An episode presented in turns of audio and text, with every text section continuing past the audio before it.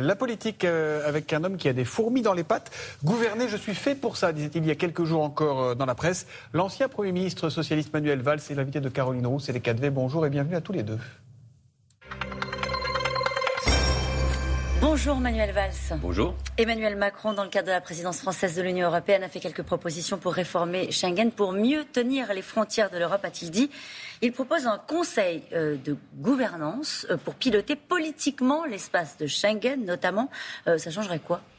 Maintenant, il faut remettre de la politique. Il faut prendre des décisions politiques parce qu'au fond, pour gérer, pour remettre à plat l'ensemble de nos politiques euh, d'immigration, c'est au niveau européen qu'il faut le faire, notamment pour protéger nos frontières extérieures euh, et pour euh, faire en sorte, au fond, que plus personne ne passe, sauf ceux qui ont le droit parce que ce sont des travailleurs, soit parce que ce sont ceux qui ont droit à l'asile. Mais la commissaire européenne aux affaires intérieures donne ce chiffre au Figaro ce matin.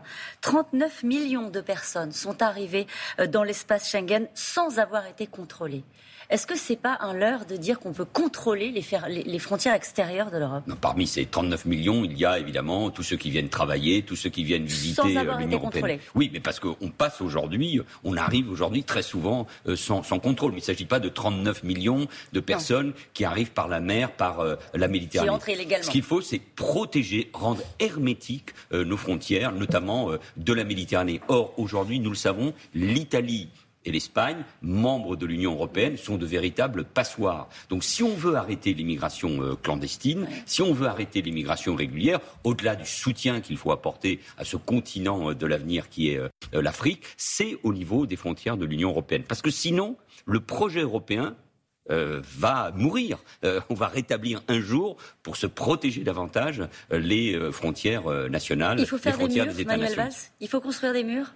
Comme veut le faire la Pologne Mais ils existent déjà. Il y a un mur aujourd'hui, euh, sous des formes différentes, qui est en train d'être construit euh, euh, en Grèce, qui mène une politique efficace dans ce domaine-là. Il y a des murs et des barbelés autour des enclaves, des villes enclaves espagnoles au Maroc, Ceuta et Melilla. Donc il faut protéger nos frontières. Mais si on veut hum, éviter les murs, mais il y en aura, bah, il faut contrôler des deux côtés de la Méditerranée. Il faut gérer la question de l'asile des deux côtés de la Méditerranée avant de le gérer dans des conditions toujours très difficiles dans les rues de Paris euh, ou à Calais. Est-ce qu'il peut y avoir une unanimité de l'Europe sur ces questions-là? La volonté d'avancer désormais dans le même sens?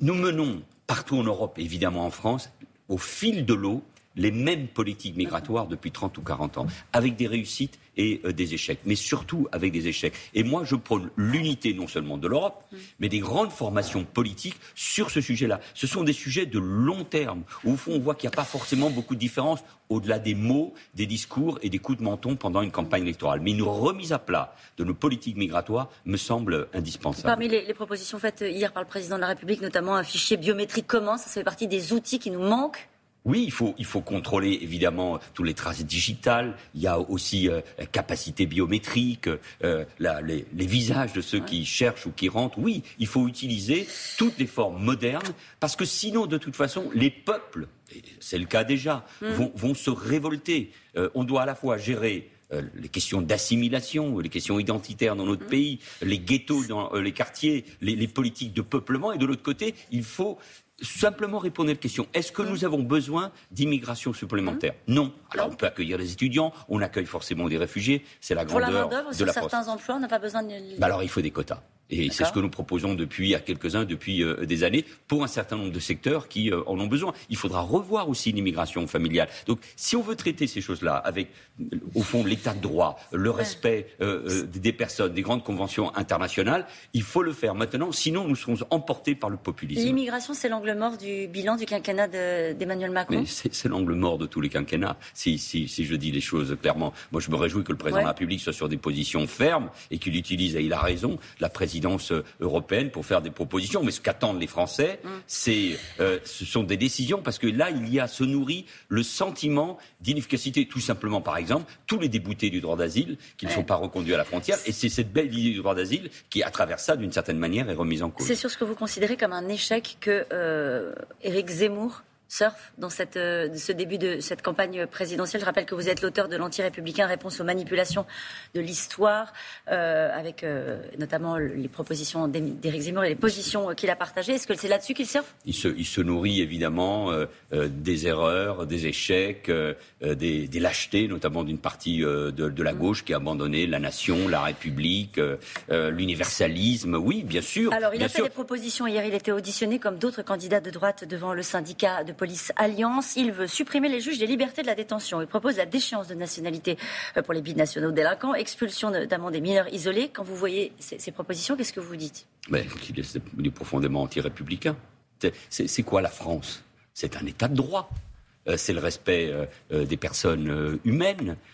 c'est une justice indépendante. donc là, on est non seulement dans le n'importe quoi. en quoi c'est le n'importe quoi? Mais parce que c'est dangereux. Qu'est-ce qui est dangereux dans ce bah, dit Supprimer le juge des euh, euh, euh libertés, euh, uniquement cibler les populations, non pas en fonction de ce qu'elles font, de, mais de ce qu'elles sont ou de ce qu'ils sont. Et donc ça, ça me paraît très dangereux pour notre équilibre institutionnel et démocratique. Vous parliez de la gauche. Anne Hidalgo, Fabien Roussel, Yannick Jadot ont décliné l'invitation de ce syndicat. Jean-Luc Mélenchon, Jean-Luc Mélenchon, après ses propos sur la police, n'a pas été invité. Ça veut dire que ce n'était pas la place de la gauche? C'est d'ailleurs c'est assez étrange que, que la gauche euh, n'aille pas à l'invitation d'un syndicat, quoi qu'on en, pense, de ses, de ses positions, de ses euh, propositions. D'ailleurs, ce syndicat a tort aussi de ne pas inviter Jean-Luc Mélenchon, parce que le Malgré débat... ses propos sur la police. Mais évidemment, parce que le débat démocratique oblige les uns et les autres à s'entendre et à s'écouter. Quand on est de gauche, quand on est un républicain, on s'occupe des questions de sécurité, parce que ce sont les plus faibles, les plus fragiles de notre société, qui sont d'abord dans les quartiers, les jeunes, les femmes, hmm. qui sont les victimes de l'insécurité et de la délinquance. Parlons de la gauche. Quel est le mot que vous choisiriez pour définir ce qui est en train de se passer à gauche Des compositions.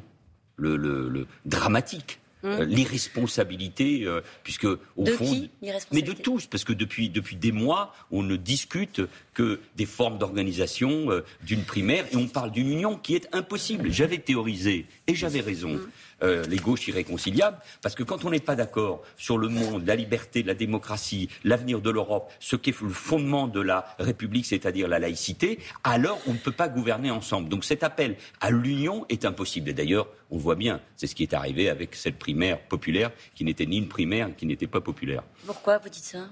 Parce que c'est des formes de démocratie qui ressemblent plus à un conseil de classe, à une élection euh, de délégués, qu'à une véritable démocratie. Euh, Ça veut dire que l'entrée en campagne de Christiane Taubira ne change rien?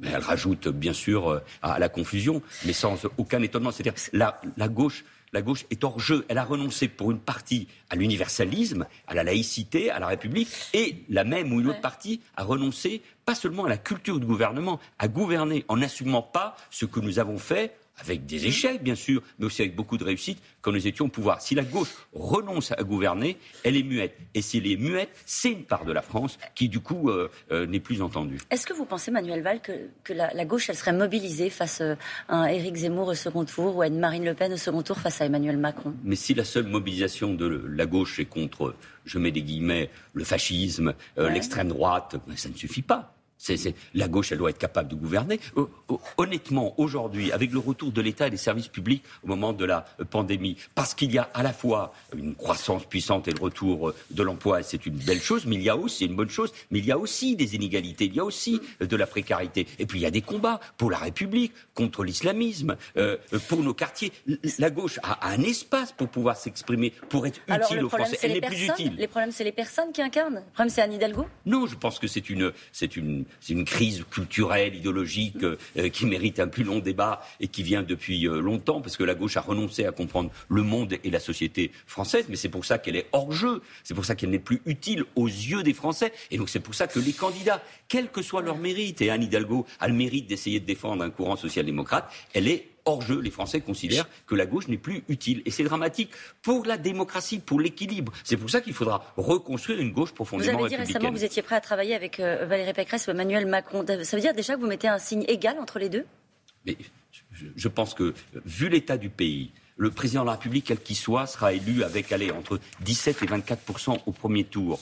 Vu ce que nous connaissons comme fragmentation et fractures dans notre pays, j'appelle, moi, à une unité, non pas dans un même gouvernement, dans un même parti, euh, mais dans une même majorité, mais pour régler les retraites, l'immigration, euh, les questions européennes, les questions de sécurité. Oui, il faudra cette euh, unité, ce compromis républicain entre les grandes formations politiques et donc forcément entre Emmanuel Macron, Valérie Pécresse, et il y a la place pour cette gauche républicaine que j'appelle de mes voeux. Une dernière question rapide. Après la diffusion d'un documentaire consacré à l'islamisme radical à Roubaix, Ophélie Meunier, journaliste, et euh, Amin Albani, témoin de l'émission, ont reçu des menaces de mort. Ils ont été placés sous protection policière. Est-ce qu'ils ont été suffisamment soutenus, Manuel Valls? Oui, je crois, et il faut continuer à les soutenir. C'est très grave.